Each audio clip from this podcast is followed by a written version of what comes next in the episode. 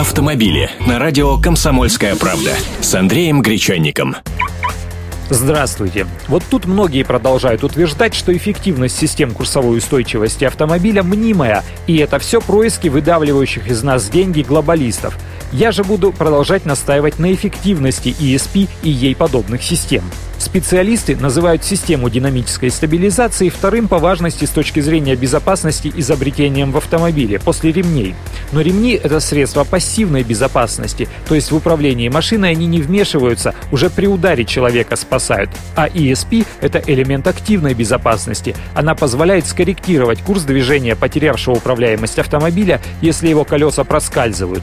Как она это делает? А очень просто. Действительно просто. Она совмещена с антиблокировочной системой ABS, но вдобавок к ее компонентам имеет датчик положения руля и акселерометр, следящий за реальным поворотом автомобиля.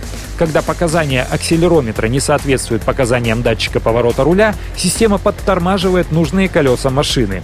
Например, вы слишком быстро вошли в поворот и машину просто потащило дальше. Тогда система подтормаживает заднее колесо, которое едет по внутреннему радиусу. Внешние колеса, соответственно, вращаются быстрее и как бы вталкивают машину в поворот. Вторая ситуация. Вы резко дернули рулем, и машину потащило в занос, то есть задок закинуло в сторону. Тогда электроника тормозит переднее колесо с той стороны, в которую вас тащит, а остальные колеса выправляют линию траектории.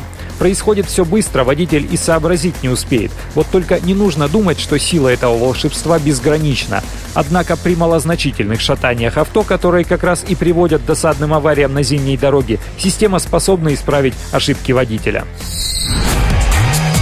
Автомобили с Андреем Гречанником.